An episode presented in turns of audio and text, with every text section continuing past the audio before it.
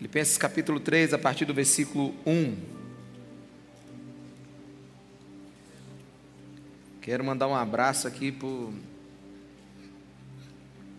para todos aqueles que estão nos assistindo pela, pela internet, sejam todos bem-vindos. Bom dia, boa tarde, boa noite quando você for assistir essa mensagem. Né? E eu queria muito que Jesus Cristo, Ele continuasse falando ao nosso coração. Hoje tem sido um domingo maravilhoso. E eu oro para que o espírito de revelação e entendimento venha sobre esse lugar. Amém. Aumenta a sua presença nesse lugar, Espírito Santo. Fala conosco. A partir do versículo 1, leio assim: Finalmente, meus irmãos, alegrem-se no Senhor. Escrever de novo as mesmas coisas não é cansativo para mim e é uma segurança para vocês. Cuidado com os cães, cuidado com esses que praticam o mal, cuidado com a falsa circuncisão. Pois nós é que somos a circuncisão, nós que adoramos pelo Espírito de Deus, que nos gloriamos em Cristo Jesus e não temos confiança alguma na carne. Amém? Aqui estamos novamente com o otimista Paulo, na verdade, o prisioneiro otimista de uma prisão, escrevendo uma carta da alegria. E ele não cansa de dizer: alegrai-vos no Senhor. É um tipo de alegria diferente, ela não é circunstancial, na verdade, ela é cristocêntrica. E ele não vai cansar de repetir isso durante toda a sua carta. Ele está determinado em fazer de Jesus o pão diário da igreja de Filipenses. E isso ele sabe que não acontece no automático. Isso ele sabe que não vai acontecer de repente. Por isso que ele insiste e insiste em falar a mesma coisa. Porque algumas verdades bíblicas elas precisam ser repetidas até que nós a entendamos. Meus irmãos, nós não produzimos a alegria, mas a recebemos quando estamos na presença de Deus. E Paulo está falando de uma alegria que não é apenas uma mudança de humor, não é apenas um ataque no sentimento de tristeza. Eu sei que você ficou alegre nesse, nesse período de adoração. Quantos aqui ficaram alegres? Coisa maravilhosa. É a alegria da música, da presença de Deus. Mas o que, o que Paulo está nos dizendo aqui é muito mais. Não é um momento, mas um estilo de vida. Não é dar uma impressão que é alegre. Porque existem pessoas que estão sorrindo, mas sua alegria não tem profundidade da sua pele. É superficial. E a alegria que a Bíblia está falando aqui, ela não pode ser produzida por este mundo. E é interessante porque muitos pensam que a vida cristã ela é enfadonha, que a vida cristã é antiquada e que nega os prazeres. Pelo contrário, é exatamente o contrário. A Bíblia diz que é no Senhor que nós temos a verdadeira alegria. Alegrai-vos no Senhor. E entenda que a Bíblia não fala de felicidade, a Bíblia fala de alegria. Interessante isso. Felicidade é uma palavra que vem do latim, e a palavra no latim é fortuna. Fortuna é mais ou menos como se fosse traduzir assim para a nossa realidade: sorte. É o que acontece comigo. Ou seja, se minha fortuna, minha sorte aumenta ou diminui, assim será a minha felicidade. Porque a felicidade ela é baseada em circunstâncias. É baseada naquilo que está acontecendo conosco. Mas a alegria, que é satisfação,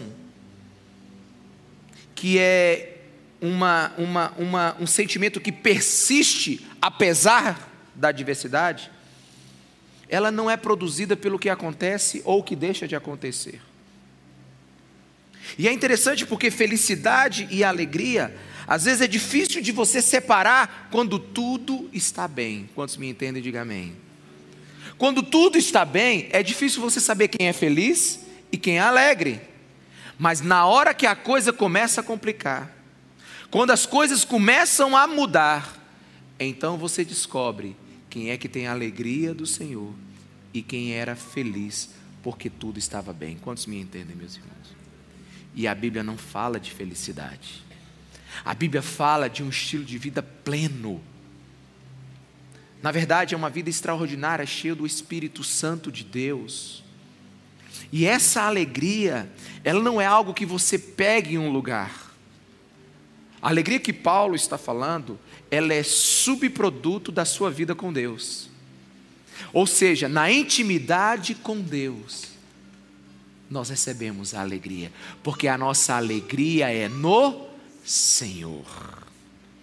Então, Paulo está dizendo o seguinte: no meu tempo com Deus, na minha intimidade com Deus, no meu conhecer a Deus, eu recebo da alegria. E essa é a tônica de suas cartas, essa é, é, é, a, é, a, é a, o que a Bíblia está nos ensinando. Porque se você ler comigo Romanos 8, 36, 38, diz assim: Pois estou convencido de que nem morte nem vida, nem anjos, nem demônios, nem o presente, nem o futuro, nem quaisquer poderes, nem altura, nem profundidade, nem qualquer outra coisa na criação será capaz de nos separar do amor de Deus que está em Cristo Jesus, nosso Senhor. Ele disse nada. Meus irmãos, por favor, saia do automático e faça a leitura desse texto comigo. O que, que ele nos ensina? Qual a esperança que está por trás dele? Ele está dizendo que se minha alegria depende de alguma coisa que pode ser retirada de mim, eu preciso corrigir a minha vida. Se a minha alegria depende daquilo que eu ainda vou ter, ou daquilo que eu posso, ou tenho medo de perder, eu preciso redirecionar a minha vida. Porque o que Deus quer nos dar, na verdade, o privilégio do Evangelho, de ser cristão, é você chocar ao mundo com uma alegria quando as circunstâncias não dizem isso. É quando nada está bem, mas a raiz da alegria nunca secou na sua vida. Porque ela não vem de circunstâncias, porque a nossa alegria vem do Senhor. E se essa alegria vem do Senhor, por que, que às vezes nós não estamos vivendo essa alegria? Essa indescritível alegria? Porque às vezes a gente tem contaminado essa alegria. E a gente não tem vivido a fé da maneira que ela precisa ser vivida. Geramos expectativas em tantas outras coisas e confundimos, ou até misturamos, nossa fé com outras coisas. E é por isso que o apóstolo Paulo ele é tão duro nesse texto. Ele diz: cuidado com os cães, cuidados com aqueles da falsa circuncisão, cuidado com os maus. Numa outra versão, na Nova Almeida atualizada, ele diz: cuidado com os maus obreiros, cuidado com esses mestres e pastores que estão ensinando o que não deveriam ensinar. Cuidado, porque eles podem estar contaminando a sua alegria. E às vezes nós temos anos, dias, meses, frequentamos uma igreja, participamos de uma célula, estamos envolvidos e ainda não estamos experimentando essa alegria. E a gente precisa nos perguntar por quê. E eu queria orar para que o Senhor nessa noite deposite essa alegria no seu coração. Espírito Santo de Deus, faz aquilo que só o Senhor pode fazer nesse lugar. Por favor, Jesus, toca essa igreja aqui reunida hoje Faz como o Senhor já fez nos outros cultos. Faz com poder, com unção. Vem, Espírito Santo, e transforma-nos neste lugar no nome de Jesus. Interessante que o apóstolo Paulo ele diz assim: Eu estou escrevendo de novo as mesmas coisas. Tem gente que não gosta de ouvir as mesmas coisas. Mas Paulo está dizendo assim: Eu vou falar as mesmas coisas, isso não é cansativo para mim. Ele está dizendo: existe um risco, um perigo se infiltrando na vida da igreja e eu não posso deixar de falar, eu não vou me cansar de falar. Existe uma preocupação desse pastor com a igreja que ele plantou. E ele está preocupado porque ele quer que essa igreja viva a plenitude da vida cristã. E meus irmãos, estamos vivendo num tempo, anota isso no seu coração, estamos vivendo num tempo que nada menos do que a verdade em Deus vai nos sustentar em pé. Está, está chegando um tempo que rituais, que cerimônias, que até força de vontade não vai ser suficiente para a gente viver. Sabe, está chegando um tempo que somente a verdade em Jesus Cristo vai nos fazer levantar de manhã e ter esperança e alegria nesse mundo. Porque se você não conhece a Deus, se você não tem intimidade com o Espírito Santo, se você não tem o conhecimento de Jesus Cristo, olha para mim, eu quero te falar isso com muito cuidado e com muito amor. A qualquer momento você pode desmoronar no seu emocional. A qualquer momento você pode naufragar na sua vida, porque a única coisa que vai nos sustentar na pancadaria desse século 21 vai ser Jesus Cristo de Nazaré. Esses dias ouvindo um, um grande estudioso, ele disse que até 1980 o mundo não teve grandes mudanças, não mudanças que pudessem impressionar, até 1800, perdão, até 1800. Mas nesses últimos 200 anos, o mundo mudou tanto que na, na, na, na pesquisa dele ele diz que pelo menos o mundo está 600% diferente de tudo aquilo que já foi imaginado nos séculos passados. Na verdade, ele diz também que nós estamos 600% vivendo a mais prosperidade do que nossos antepassados viviam antes de 1800. Estamos é, mais de 600% com, com conforto, tecnologia e tantas coisas. E ele começou a traçar todo um panorama histórico. Mas ao mesmo tempo, mesmo com tudo isso acontecendo, com a ciência e a tecnologia lá em cima, com tudo que estamos vivendo nesse tempo, esse tempo, essa geração, esse momento foi produzido os vivos mais tristes da humanidade. É a humanidade mais triste que já pisou nessa terra, é a nossa. E a pergunta que a gente tem que fazer é: por quê? Quando temos tanto e parece que nos falta tudo. Olha para o mundo que está acontecendo.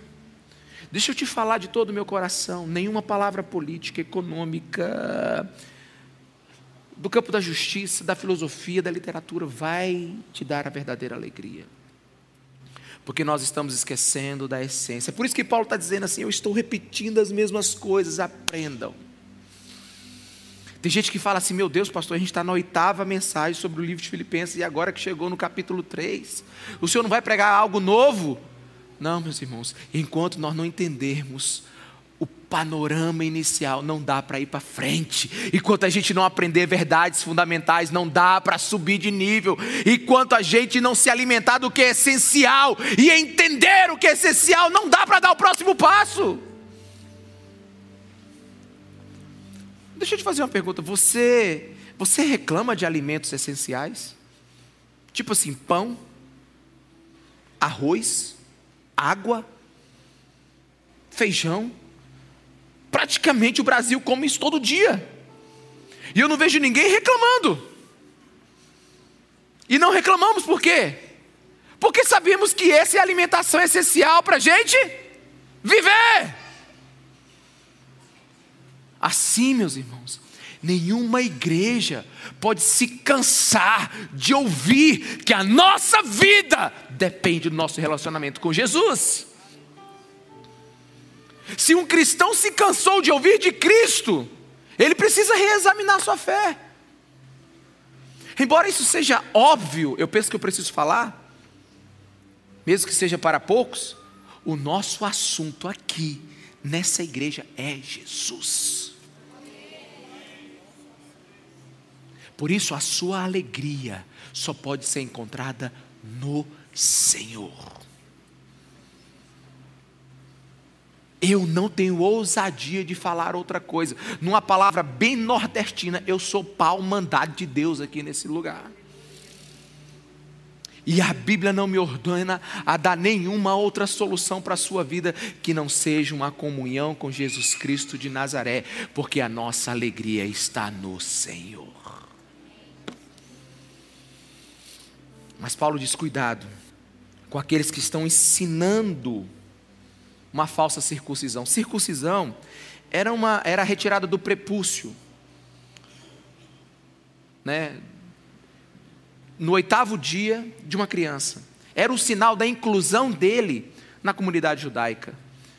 E o que, que isso quer dizer para nós hoje? Quer dizer que a igreja de Filipenses estava começando a colocar a sua fé, começando a acreditar mais na cerimônia do que no seu relacionamento com Deus, mais nos atos externos do que na sua vida íntima com Jesus Cristo, mais nas, nas, nas práticas religiosas do que na fé de Jesus Cristo naquela cruz. Por isso que Paulo diz: a nossa alegria está no Senhor. Cuidado com aqueles que querem lhe dar um atalho.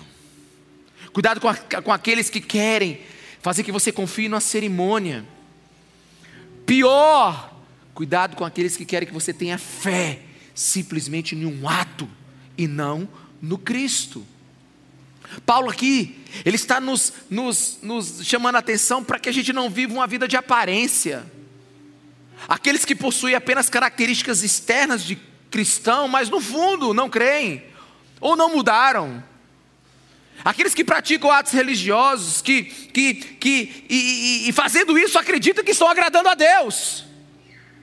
E ele não usa a, no original a expressão circuncisão, ele usa mutilação. Você está mutilando a sua fé, você está mutilando o evangelho, você está mutilando, forçando com, com, com é, é, é, forças do lado de fora, quando na verdade você deveria ter uma transformação do lado de dentro.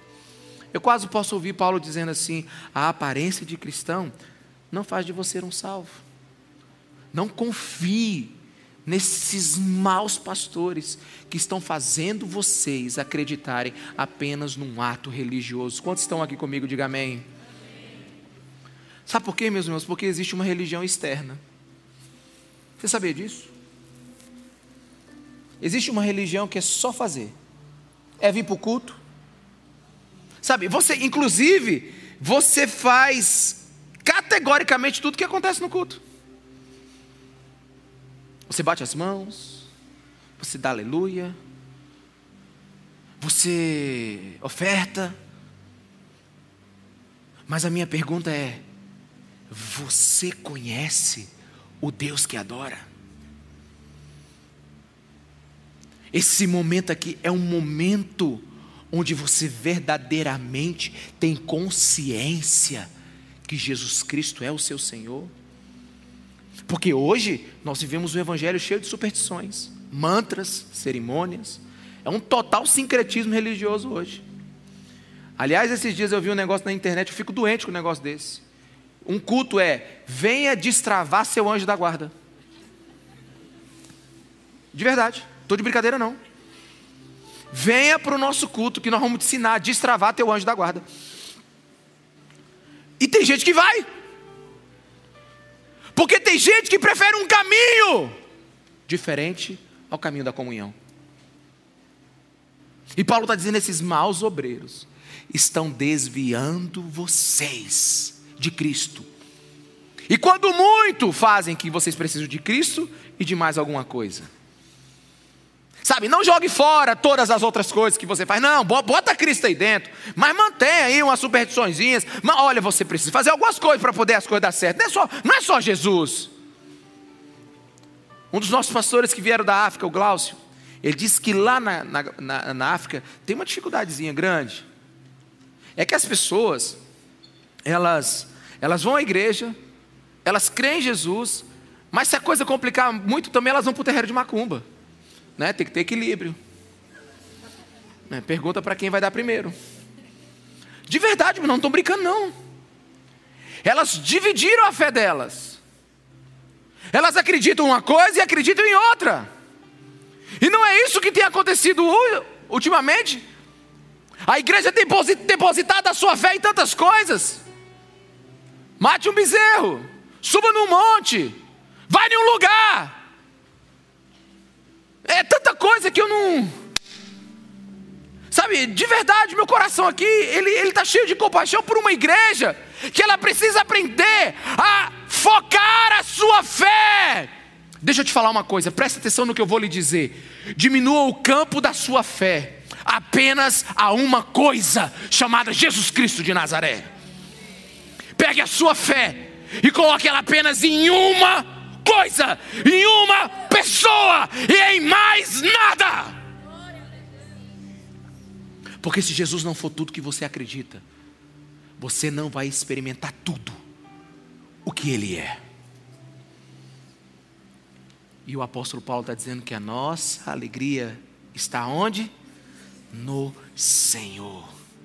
Mas a religião, a religião ela é, é ela é, é, inebriante, ela é manipuladora, sabe? A doutrina do mérito, ela é agradável aos olhos, sabe? Muitos, muitos têm muito mais facilidade de confiar em atos mecânicos e externos do que num relacionamento íntimo com Deus. Muitos têm muito mais facilidade de acreditar em algo externo do que no seu relacionamento com Deus, sabe? Estão tão, tão, tão sedentos para que algo aconteça que estão procurando atalhos. Eu gosto muito de uma música de Jason Napton, escrito há, há muito tempo atrás, que ele diz assim: O homem fez as pontes e Deus fez os vales por onde você deseja passar.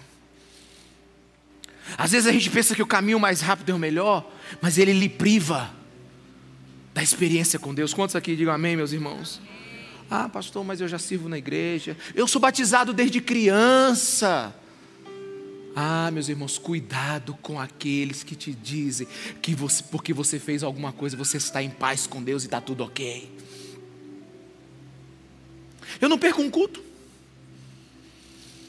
Deixa eu te contar algumas coisas que eu já, que eu já vi nessa vida. Eu conheci alguém que pagava uma pessoa para orar por ele. É, eu sei que você olhou assim, você abriu o olhão, né, irmã? Eu sei. Foi forte, né? Alguém traz uma água aqui para irmã. Mas tem gente que está terceirizando a fé.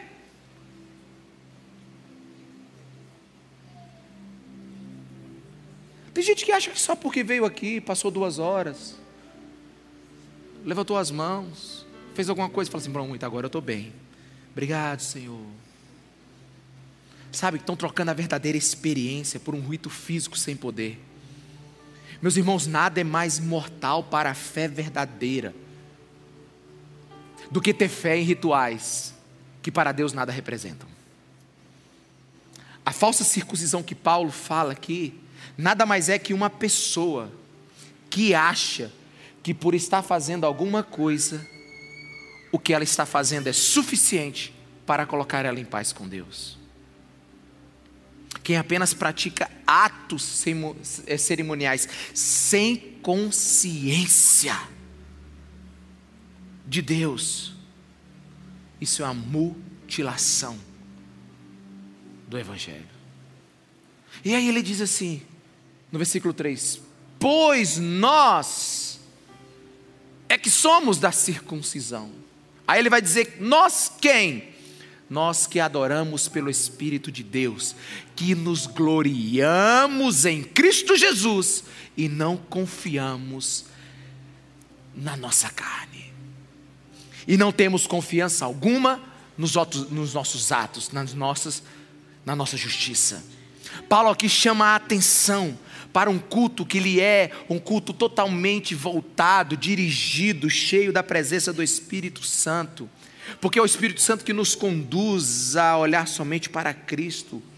E a Bíblia reprova qualquer culto em que o homem confie no ato cerimonial e não em Jesus. Quantos aqui comigo? Digo amém. Jeremias 4,4 ele já dizia: circuncide o seu coração, mude a sua forma de se relacionar com Deus.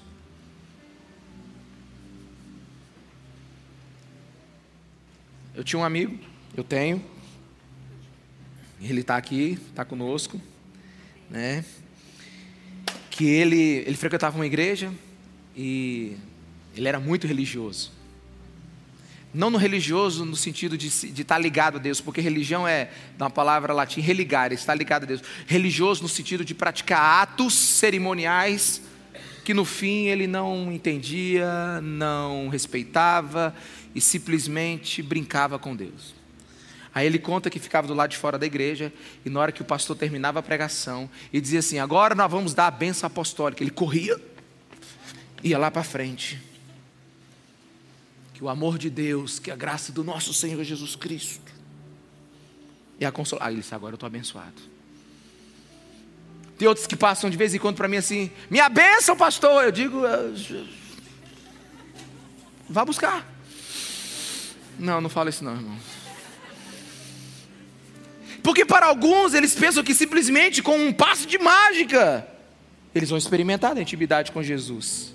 Mas Paulo está falando: olha, a adoração é em espírito. Existe uma consciência do sagrado. Existe uma, uma percepção de que Deus está no lugar. Porque é perfeitamente possível alguém pensar ter prestado um culto para Deus que nada Deus recebeu. É possível. Alguém fazer tudo o que tem que fazer num culto, sabe, meticulosamente, e nada Deus ter recebido, porque não foi uma adoração em espírito. Não foi uma adoração onde Cristo é o centro, onde Ele é o Senhor e Salvador da sua vida. Mas, pastor, você só fala nisso, mas é só isso mesmo. Nós não temos outro assunto, porque a nossa alegria é o Senhor, é a nossa intimidade com Deus, é a presença de Deus em nossas vidas, é acordar e andar com Cristo, é acordar e pedir Cristo a presença dEle, a porção do dia. Porque isso que é vida cristã.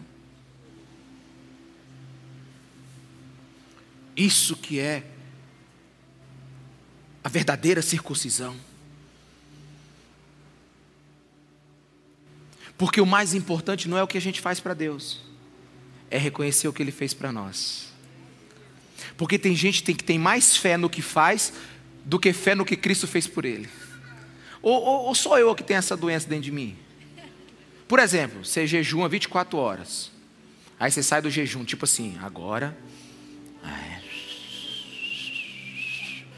Você sai voando. Ou você leu a Bíblia, e aí, sabe, quando você faz alguma coisa para Deus, sabe, parece que a gente fica mais perto de Deus, né? Parece que a gente deu uma encurtada, né?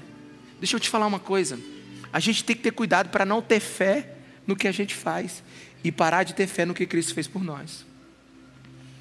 Porque tem gente que acha que por vem, porque vem à igreja, porque faz alguma coisa espiritual, porque foi em algum lugar, porque fez alguma oferenda, porque sei lá, alguma campanha, vai encontrar de Deus o que Deus tem para ele. Deixa eu te falar uma coisa. Paulo está dizendo: você quer experimentar do Senhor? Você precisa aprender a adorá-lo em espírito. Você precisa tê-lo como seu único e suficiente foco de adoração. E não confiar em nada do que você faz. Jonathan e Júnior estão conosco aqui, né? E todos os cultos a gente ora aqui. A gente não faz uma oração para o domingo todo, não. Todos os cultos a gente ora. Sabe por quê? Porque todo culto eu lembro a mim e aqueles que estão tocando, na mídia, em todos nos servindo aqui na igreja, que não fazemos nada automaticamente, não sabemos servir ao Senhor. Senhor, nos dirige com teu espírito para aquilo que a gente precisa fazer hoje. Sabe, uma adoração que não é mecânica, que não é programada. Talvez você nunca tenha visto louvor como você viu hoje, não foi maravilhoso? Mas você lembra aquela vez que só veio um cara com violão aqui na igreja? Quem lembra? Quem lembra? Só com violão, mais nada. Os três, sabe, sabe, os três cultos que nós tivemos naquele dia só com violão. Aí você lembra que uma hora ele veio para cá e ele ficou de costa aqui, ele parou de tocar. Aí passou um minuto, dois, três, eu quase fiquei louco ali. Aí Aí a igreja ficou calada. Você sabe por quê? Porque às vezes nos falta intimidade para adorar o Deus que está presente. E a gente precisa de um programa para que a gente siga para adorá-lo. Parece que a igreja precisa ter uma programação para adorar. Levante suas mãos, bata palma, glória a Deus, aleluia, senta. Mas se parasse tudo agora, como você adoraria Jesus? E se não tivesse igreja? Um prédio para você ir?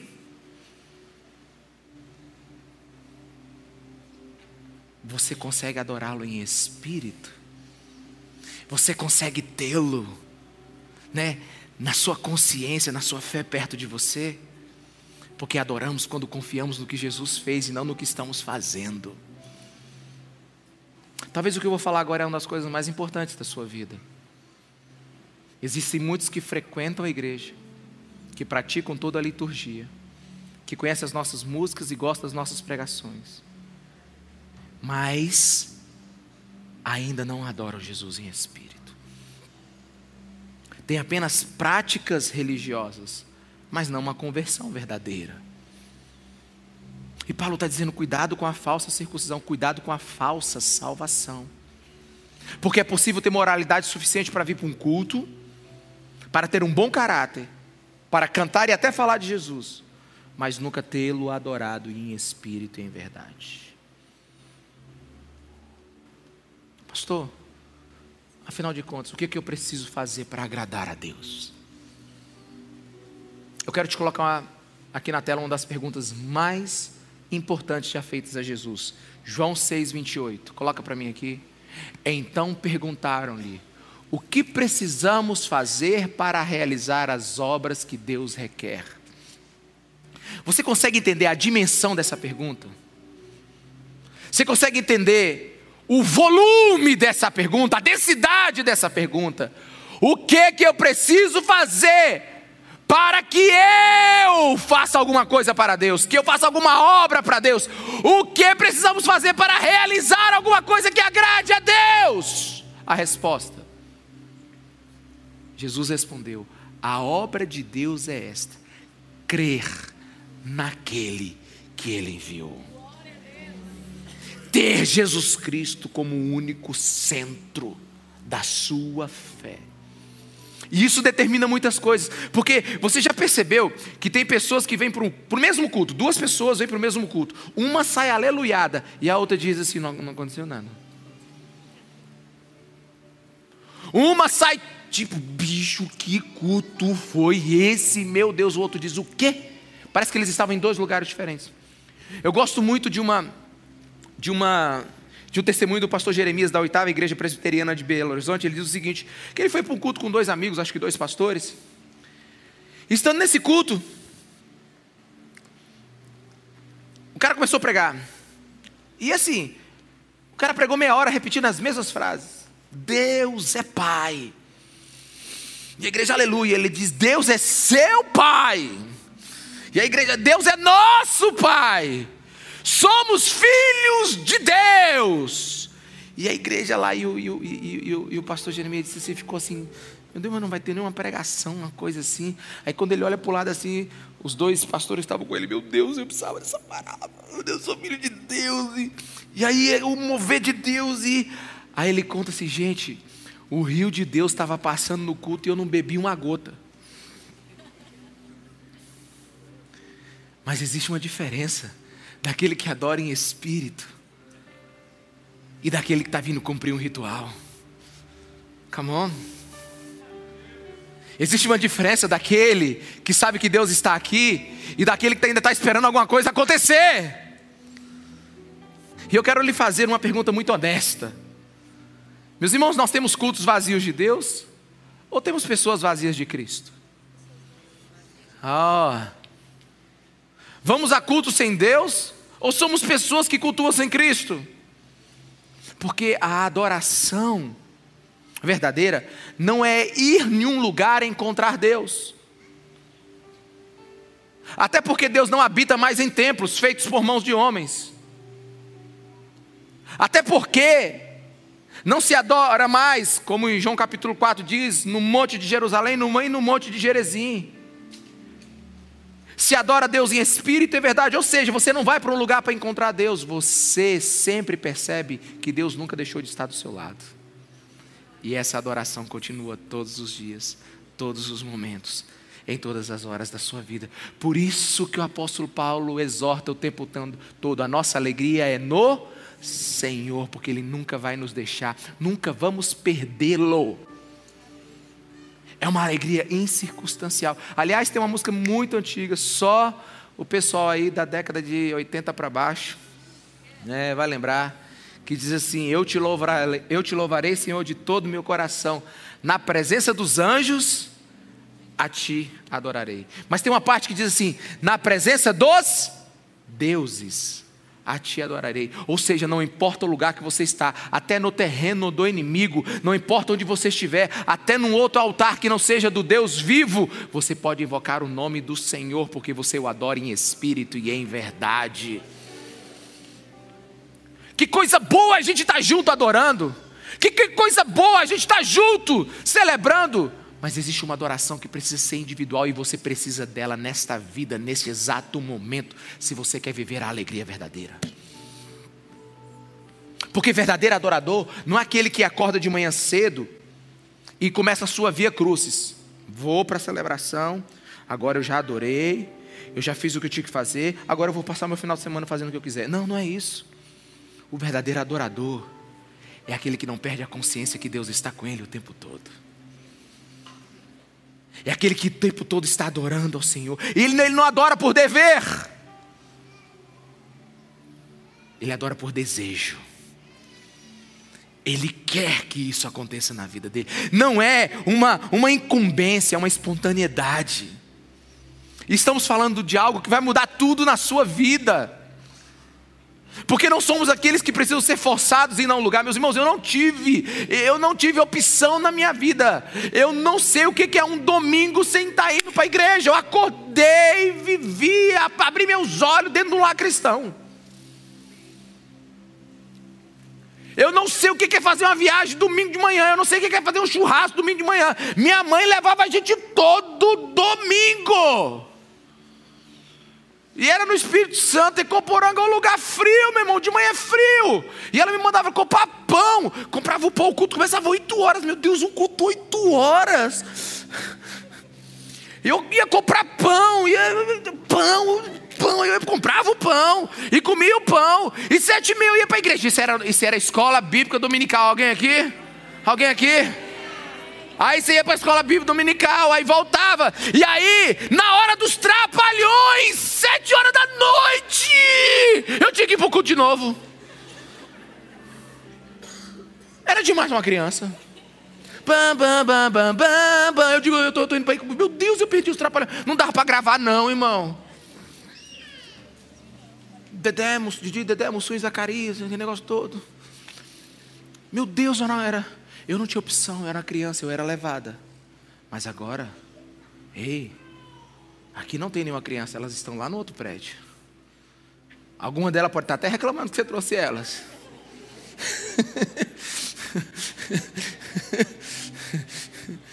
Mas você não é criança mais. E a minha pergunta é: você adora Deus em espírito? Ou você simplesmente está passando um tempo aqui e tornando a sua consciência tranquila, dizendo, beleza, eu sou crente. Não, meus irmãos, o cristão verdadeiro, aquele que adora em espírito e verdade, ele é perturbado pela presença de Deus. Aleluia. Aleluia, meu irmão. Amém.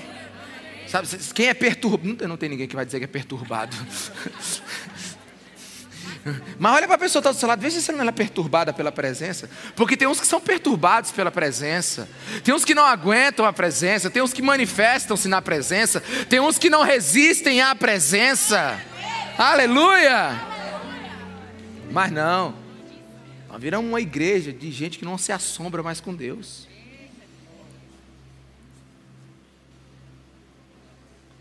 É a adoração que nos sustenta nessa vida. Sabe? E quando você começa a adorar em espírito, porque Paulo está dizendo assim: olha, nós somos da verdadeira circuncisão, da verdadeira aliança, nós somos crentes de verdade. Quem? Quem adora a Deus em espírito, quem tem Jesus Cristo como seu único e suficiente Salvador, sua única fé, e aquele que não confia em nada que ele faz. Aleluia. Ele está dizendo assim: ó, quanto mais você adorar dessa maneira, menos dependente de fatores externos você vai ser.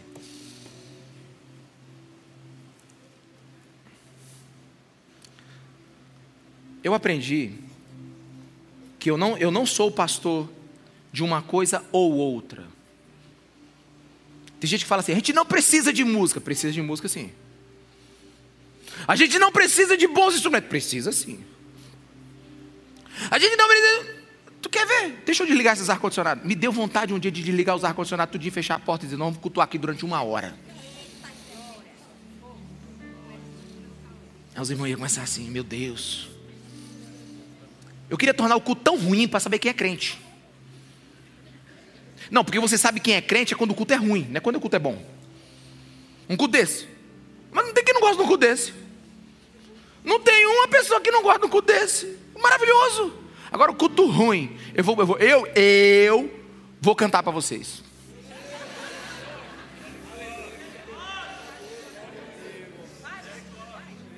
E aí eu escolho um para vir pregar assim do nada.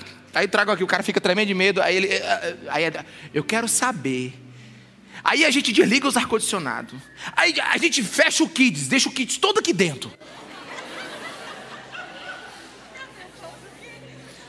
Teu filho passando por cima das cadeiras. Né? Negócio assim. Aí, aí no final do culto, perguntaram, o culto foi bom? Eu disse, como? Não teve música que presta. O que pregou estava despreparado. Tinha um menino que não parava de gritar do meu lado. Ah, quente. Ah, então você precisa de mecanismo para encontrar Deus. Você precisa de um estado perfeito para encontrar o ser mais benevolente do universo. Aliás, precisa preparar uma ponte de conforto para você, para você buscar Deus. Deixa eu te falar uma coisa. Quanto mais você adorar em espírito, menos recursos externos você vai precisar. Não importa onde você. É por isso que quando, preste atenção no que eu vou lhe dizer aqui agora. É por isso que quando a vida lhe apertar, não tiver um teclado para tocar, não tiver aqui uma, um forrozinho para te alegrar, você vai dobrar os seus joelhos e dizer: Tu és o Deus da minha salvação. Aí você vai começar a perceber que a sua alegria está no Senhor. Mas a bronca de Paulo é grande. Porque ele tem um povo aqui que acredita no ritual mais do que no Cristo. E deixa eu te falar uma coisa, meus irmãos. O que atrai as pessoas para uma igreja não pode ser a normalidade. Deixa eu explicar de novo isso aqui. Se o que está atraindo as pessoas para um lugar se elas estão vindo atrás de bons cultos, teremos que ter um bom culto. Se elas estão vindo atrás de boas músicas, sempre teremos que estar ensaiados e afinados. Se vier atrás de conforto, a gente vai ter que pagar essa conta de energia o resto da vida. Ou oh, conta terrível. Porque o que você usa para atrair é o que você deverá usar para mantê-las. Mas o meu desejo é o que está atraindo você. E essa multidão que chega aqui no domingo não seja fatores externos, seja o sobrenatural de Deus. Seja a presença do Senhor Jesus Cristo, seja a mensagem central da Bíblia. É que não existe nenhum nome pelo qual nós devamos ser salvos a não ser o nome de Jesus Cristo de Nazaré. Porque assim a gente vai começar a não ter confiança alguma na nossa carne, no que fazemos, e nós vamos desejar somente a presença de Deus. Inclusive vocês vão começar a reclamar: eu não quero culto sem a presença, eu não quero culto que não tenha o sobrenatural. Uma pessoa essa semana me procurou preocupado, pastor. O culto de domingo que vem vai ser igual ao do domingo passado. Eu digo: Como eu vou saber, irmão? Não sou oráculo. Se não, pastor, é porque domingo foi tão estranho. O povo começou a chorar, cair no chão. O senhor nem acabou o culto, eu fiquei esperando. O senhor foi embora? Eu digo, eu fui embora porque não tinha o que fazer. Mas como, pastor? Mas é porque o pessoal que eu, tô, que eu vou trazer assim é meio polidinho, pastor. Assim, eu digo, ah, irmão. Eu acho que eles estão precisando é de um clube, bem organizado. Um jantar gostoso num restaurante. Porque aqui na igreja a gente quer uma coisa e outra. A gente é organizadinho, a gente faz a gestão direitinha, a gente organiza o ministério, mas nós desejamos que o Espírito Santo de Deus venha e se mova no nosso meio. Pastor, eu achei tão estranho. Teve uma irmã que caiu no chão, ela começou a, começar confessar os pecados dela alto. Eu digo, sai de perto. Sai de perto. Pastor, as pessoas estavam. Uh, uma pessoa que não parava de sorrir. Meu irmão, nós estamos pregando sobre a alegria. tu quer que a pessoa. Deus acabou de derramar um som de alegria sobre a vida dela, ela está sorrindo, pastor. Ela está meio assim esquisita. Eu digo, exatamente. eu quero todo mundo bagunçado nessa igreja, irmão. Arrumadinho eu sou demais já. Sabe por quê? Porque o que o mundo chama de extremismo, o que alguns chamam de fanatismo, Deus está chamando de normalidade. O Otmani ele diz que quando um crente chega na temperatura certa, o mundo acha que ele está com febre. Mas é nessa hora que ele está pegando fogo, aleluia! E o apóstolo Paulo está dizendo: cuidado, cuidado para você não ser só um religioso de domingo. Lutero uma vez disse assim: a aparência de vida com Deus nunca fará a verdadeira vida espiritual aparecer. A aparência de vida com Deus nunca fará a verdadeira vida espiritual aparecer. Eu queria que você apacentasse o seu coração agora. Eu queria que você pastoreasse o seu coração agora. Fica de pé no seu lugar. Eu queria que você colocasse o seu coração agora debaixo da sua própria avaliação. Olha para mim.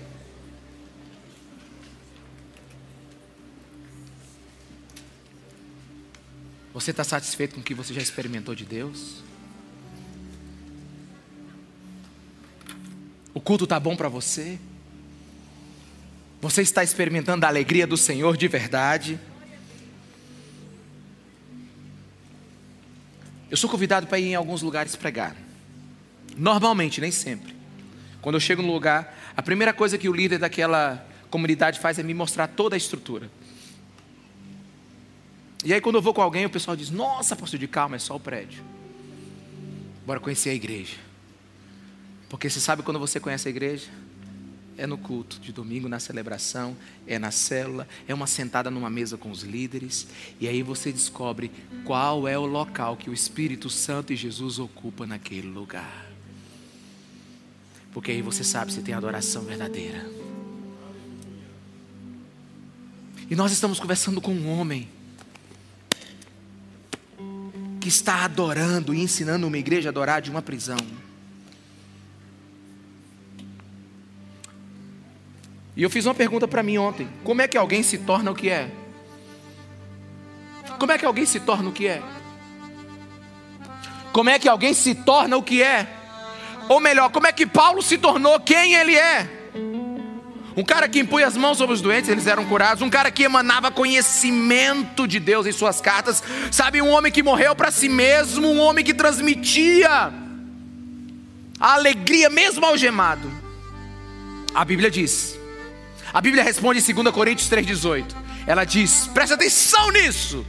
E todos nós que com a face descoberta contemplamos a glória do Senhor, segundo a sua imagem, estamos sendo transformados com a glória cada vez maior, a qual vem do Senhor, que é o Espírito. O que, que a Bíblia está dizendo? A Bíblia está dizendo: você quer ser transformado? Comece a ver a glória do Senhor, comece a buscar a glória do Senhor, porque o processo bíblico não acontece no automático. A dinâmica bíblica é o seguinte: você pede para conhecer o Senhor, ele se revela a você, e então você começa a refletir o que viu. O processo é ver é receber e depois mostrar. O processo é ter uma intimidade com o Senhor. Você tem vontade de adorar? Você tem vontade de falar coisas para Jesus? Preste atenção. O, do seu coração sai esse ímpeto de declarar quem Ele é. Porque deixa eu te falar, onde eu funciono 101% é aqui em cima.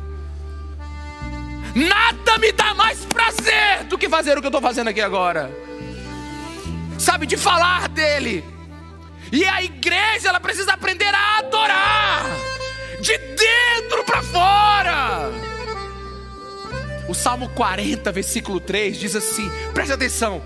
Pôs um novo cântico na minha boca. Quem colocou?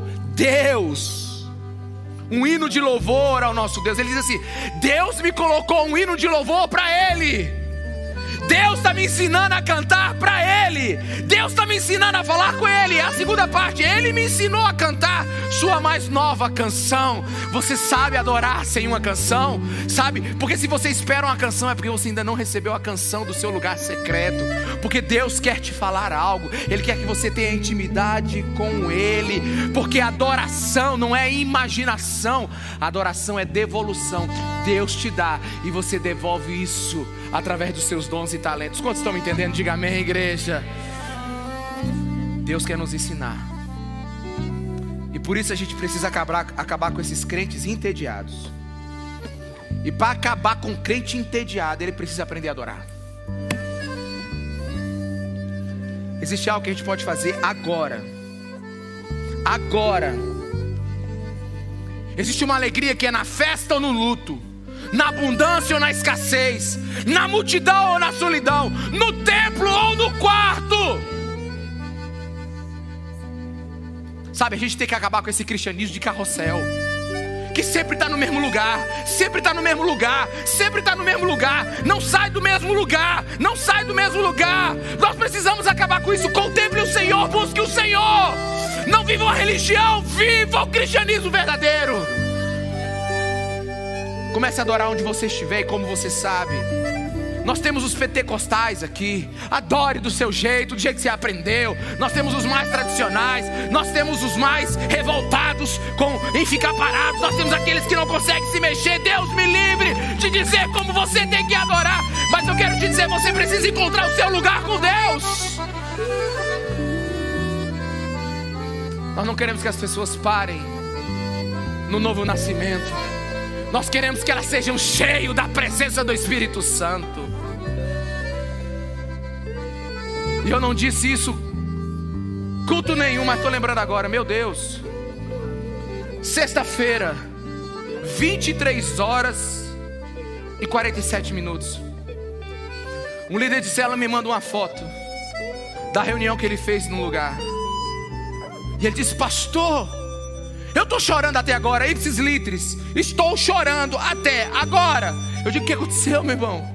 Ele diz: Nós oramos e aconteceu um milagre instantâneo aqui na célula. Eu falei, uau! E o que está acontecendo? Ah, pastor, a gente não consegue parar. São 23 horas e 47 minutos e eu não paro de chorar. Você sabe o que é isso, meu? Isso é cristianismo verdadeiro. Isso é adoração verdadeira. Isso é presença de Deus. Isso não é uma formalidade de uma célula de, de sábado, de, de sexta-feira. Não. É a presença de Deus no, no meio do povo dele. Sem a presença a gente não tem nada.